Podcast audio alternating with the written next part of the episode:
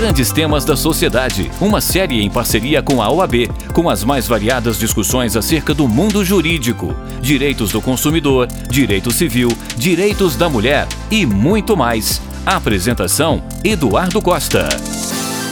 Olá, estamos iniciando um projeto cujo nome é Grandes Temas da Sociedade, que envolve a Ordem dos Advogados do Brasil e Minas Gerais e a Rádio Itatiaia.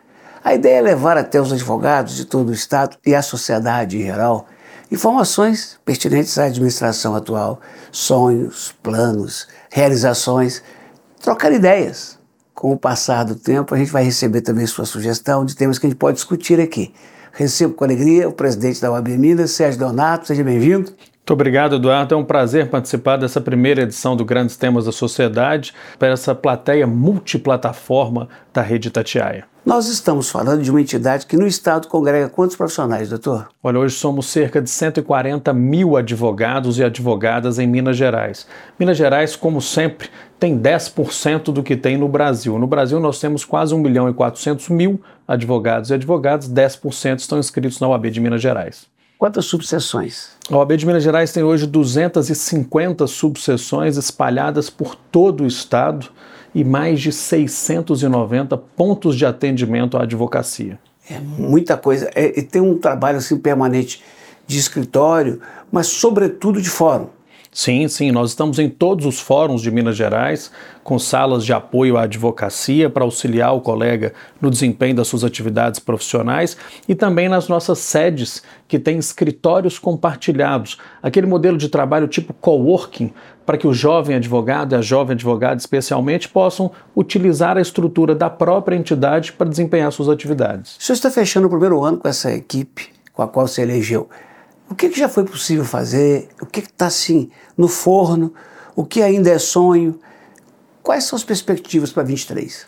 Olha, Eduardo, nós somos um grupo de mulheres e homens, jovens e experientes, advogados do interior e da capital que acreditaram no sonho de uma renovação da UAB de Minas Gerais. É uma nova geração tendo a oportunidade de implementar um trabalho focado em inovação, inclusão e avanço.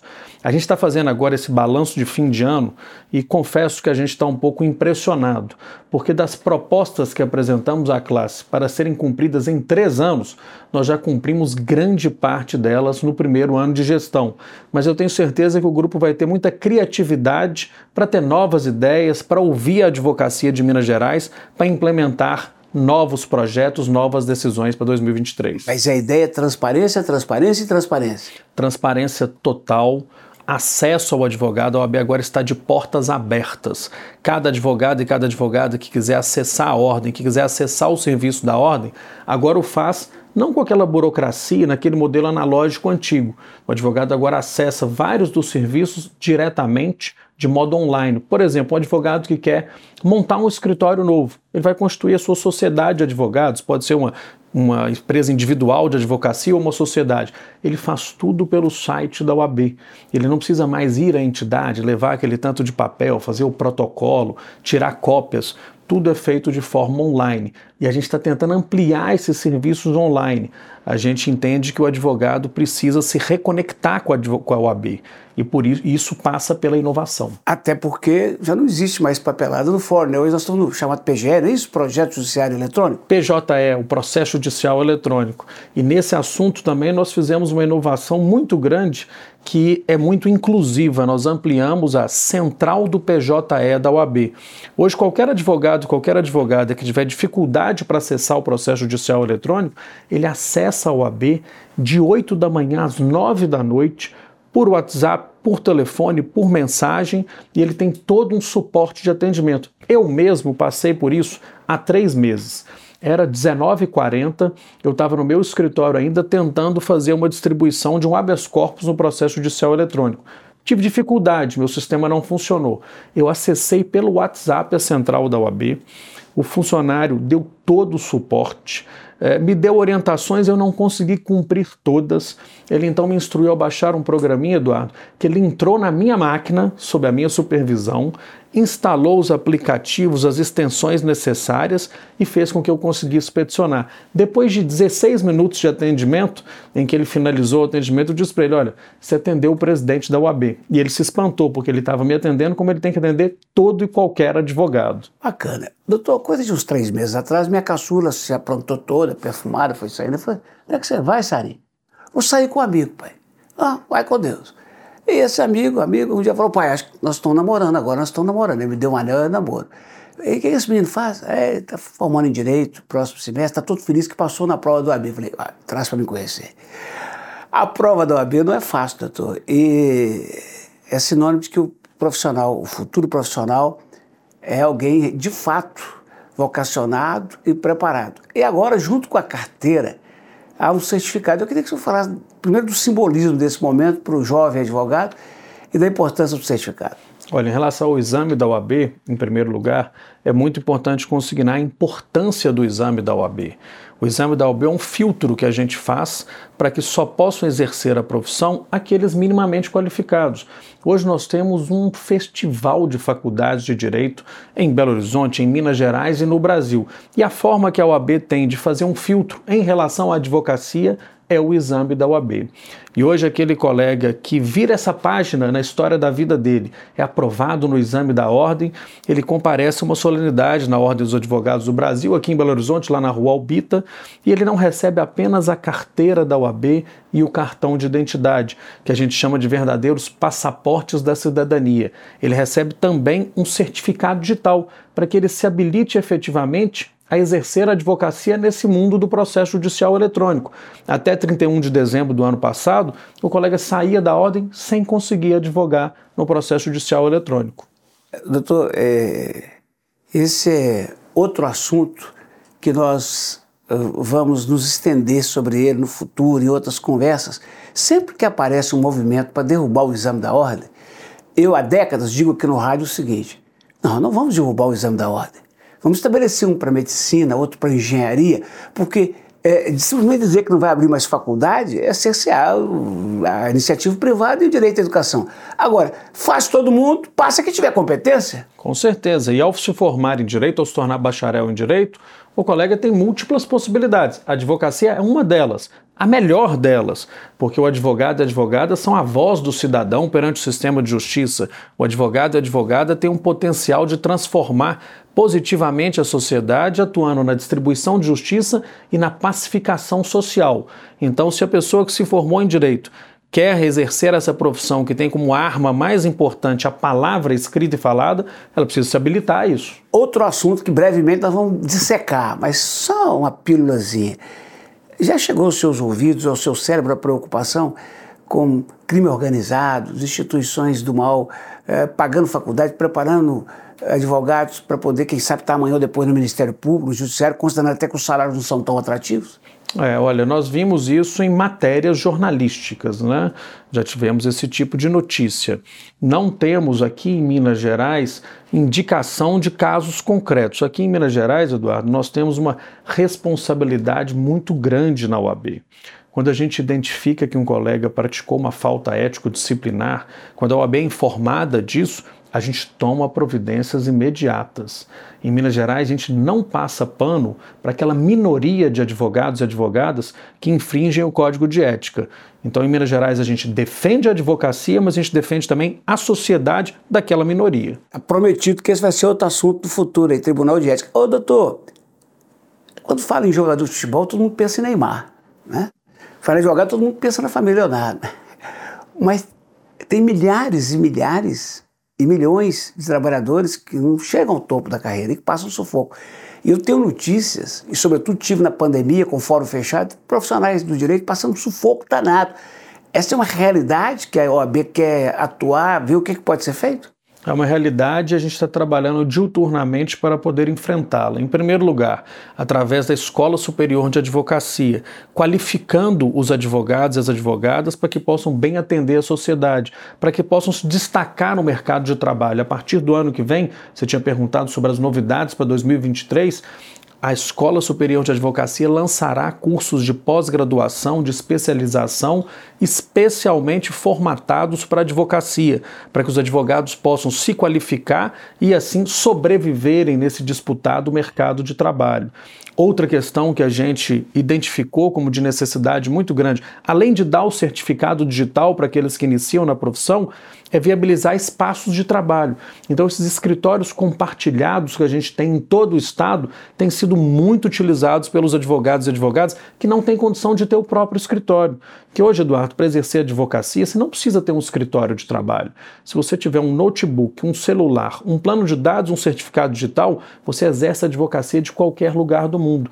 Mas de vez em quando tem que atender o cliente, tem que fazer uma reunião presencial, tem que fazer uma audiência e comparecer com as testemunhas no local. Então o advogado e a advogada tem os espaços na própria entidade, nos escritórios da OAB para fazer isso.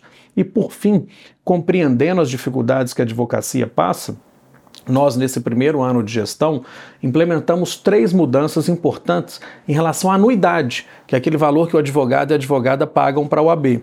No primeiro ano, nós mantivemos ela congelada, viabilizamos um parcelamento em 10 vezes e feito esse parcelamento no boleto bancário, para o advogado e a advogada não comprometerem o seu limite do cartão de crédito. E ampliamos o desconto para a jovem advocacia. Os advogados que se formam agora pagam metade do valor da anuidade cheia. No segundo ano, 40, o desconto é de 40%, 30, 20, 10. Para dar Tent, o fôlego. Tentando dar o fôlego, dar aquele gás para que ele comece a trabalhar. E tem mais uma novidade. Nós implementamos, já deve ter uns três ou quatro meses, o programa Meu Primeiro Site. E aí não é só para os jovens advogados. Qualquer advogado que quiser fazer o seu primeiro site, ele tem direito sem custo nenhum, através de um programa da Caixa de Assistência dos Advogados, a partir de modelos pré-definidos, para que ele tenha ali o seu endereço na internet e possa começar a divulgar o seu trabalho. Pode dizer que a Caixa e a direção da OAB andam juntas, né? Olha, essa é uma das mudanças mais impactantes dessa nova gestão. A sinergia total entre a OAB e a Caixa. A Caixa que é o braço assistencial da OAB, que provê assistência aos advogados e advogadas, anda junto com a OAB, lado a lado. Liderada hoje pelo presidente Gustavo Chalfun e por toda a sua diretoria, a Caixa vem desempenhando um trabalho muito inovador, inclusive. O primeiro site é um programa da Caixa, o certificado digital é uma parceria com a Caixa e tem uma outra novidade que todas as outras categorias profissionais têm invejado a advocacia. Nós temos telemedicina gratuita, sete dias por semana, 24 horas por dia, do Hospital Israelita Albert Einstein. Todo advogado e toda advogada mineira tem ao alcance da mão no celular. Um médico do israelita Albert Einstein? Atende. Isso é para é poucos brasileiros. Eduardo, em menos de um minuto o advogado que acessa o sistema é atendido por um médico do Einstein, faz a consulta online, ao fim da consulta recebe, se for o caso, o pedido de exames ou o receituário assinado por certificado digital. Se houver urgência, a Caixa também tem os mecanismos com hospitais aqui no, no estado de Minas Gerais. Temos planos de saúde lançamos um plano de saúde, o pessoal do mercado diz que não pode dizer que é popular, porque senão desqualifica o produto, mas é um, um plano de saúde com custo acessível para jovem advocacia, para atendimento de urgência emergência, para consultas, a primeira parte por telemedicina, mas se necessário presencialmente. Tem uma outra ação que eu sei que não é da OAB, uma iniciativa da OAB, mas que a OAB apoia, e que me parece também salutar em termos de presente e futuro, que é a previdência para o advogado jovem? Isso, há 20 e poucos anos, a OAB e a Caixa de Assistência dos Advogados em Minas Gerais instituíram o Instituto de Previdência dos Advogados, que depois de algum tempo se transformou na OAB Prev. A OAB Prev é o plano de previdência complementar da advocacia em Minas Gerais e que não é gerido pela Ordem, mas a Ordem e a Caixa têm cadeiras no, no Conselho Deliberativo e no Conselho Fiscal e a gente incentiva que os colegas consigam se preparar preparar para aderir ao plano de previdência complementar, porque isso vai fazer muita diferença lá no futuro da profissão, já que nós somos profissionais liberais, autônomos, e precisamos ter esse tipo de complementação da renda no futuro. Ah, eh, fui para a medicina, não deixou de ser tecnologia avançada, mas queria voltar um pouquinho. É, a outra ordem da transparência da OAB é digitalizar, digitalizar, digitalizar, facilitar, facilitar e facilitar. Exatamente. A gente está terminando o novo aplicativo da UAB para que o advogado acesse todos os serviços na palma da mão e também o novo site da entidade. Ele deve estar no ar em fevereiro, no máximo março do ano que vem, totalmente remodelado, com uma linguagem mais jovem, mais moderna, mais acessível, para que o advogado volte a interagir com a entidade. Esse volte a interagir, já escutei isso. É, havia uma falta de, de conexão assim da grande massa de advogados? Sim, a advocacia estava desconectada da sua entidade de classe, muito pelo fato da entidade ter sido gerida durante muitos anos por um mesmo grupo político, com uma visão diferente, um pouco mais conservadora e pouco arrojada.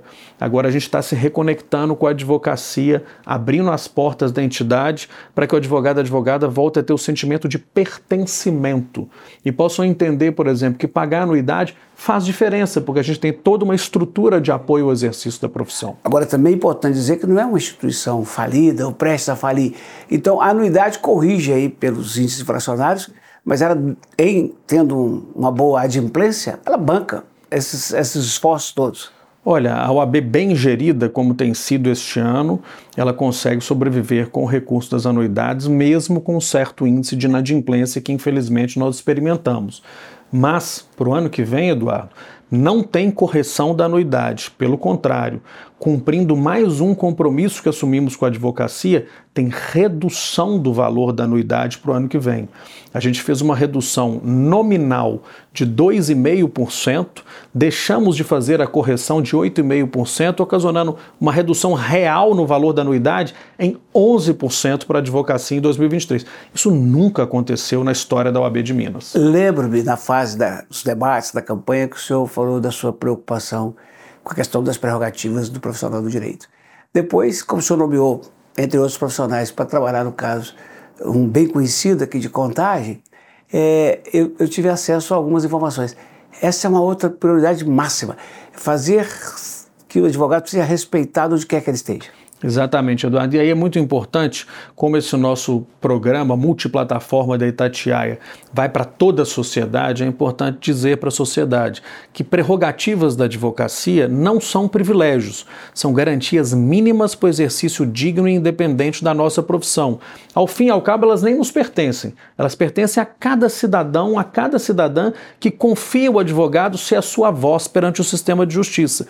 E para que o advogado possa trabalhar, ele precisa precisa dessas prerrogativas respeitadas. E é fácil explicar. Imagine, por exemplo, que um parente seu foi preso. Se o advogado não tiver acesso a ele, não puder conversar com ele, como que ele vai prestar assistência?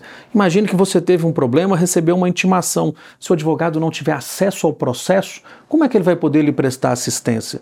Então, essas são exemplos de prerrogativas da advocacia. É extremamente desagradável falar isso, mas é verdade.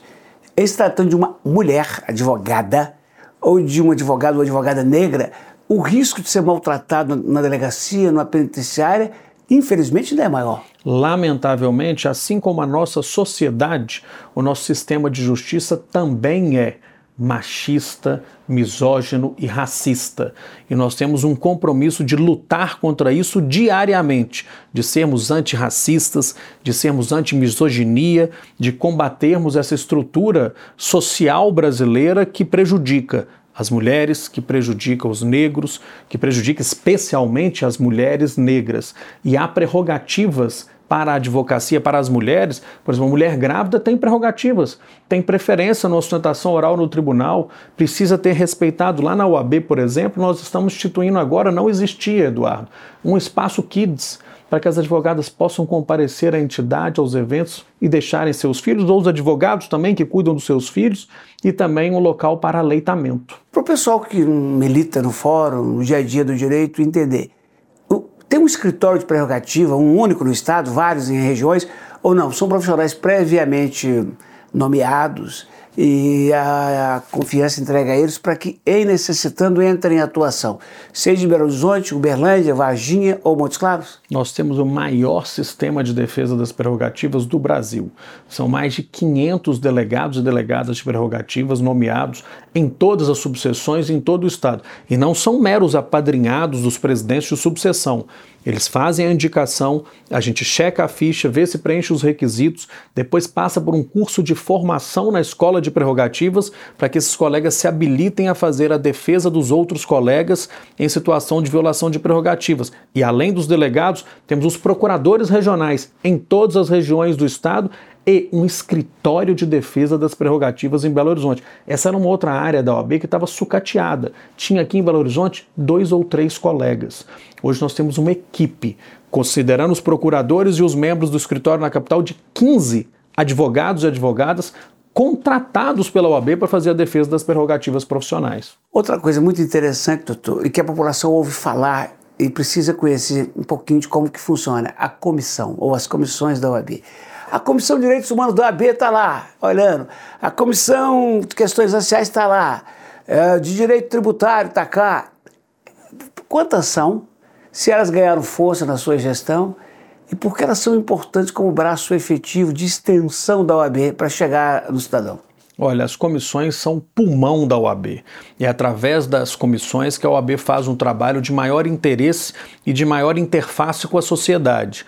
Eu confesso, Eduardo, que por ocasião da campanha eleitoral, eu tinha dito que eu ia diminuir o número de comissões que existiam na OAB.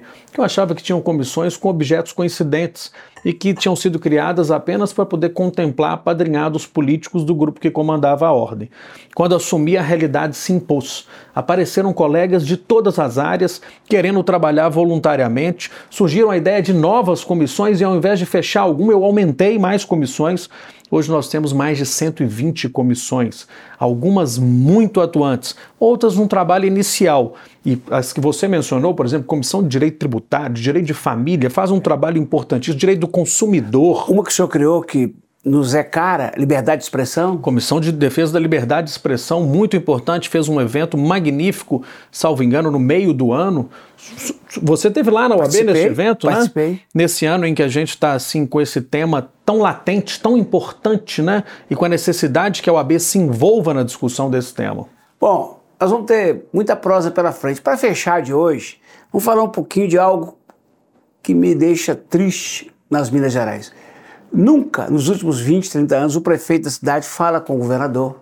O governador fala com o presidente da Assembleia. O prefeito fala com o presidente da Câmara. Uma briga todo dia, toda hora, toda hora. Primeiro, no plano estadual, terminada a disputa, a OAB está pacificada. Pacificada, unida e com um relacionamento institucional excepcional, Eduardo. No plano federal, o senhor fala com a presidência do Conselho Federal da OAB, salvo engano, é tem uma mulher, né? É o Beto Simonetti. É o Beto Simonetti. O senhor apoiou.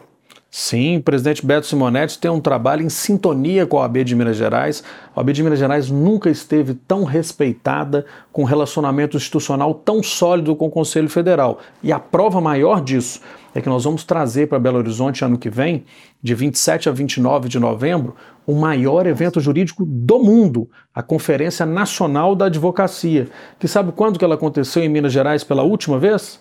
Em 1990 quando era presidente da UAB, um tal de professor Jair Leonardo Lopes. Jair Leonardo Lopes foi o avô, Marcelo Leonardo, o pai, e agora o Sérgio Leonardo, os três presidentes da UAB.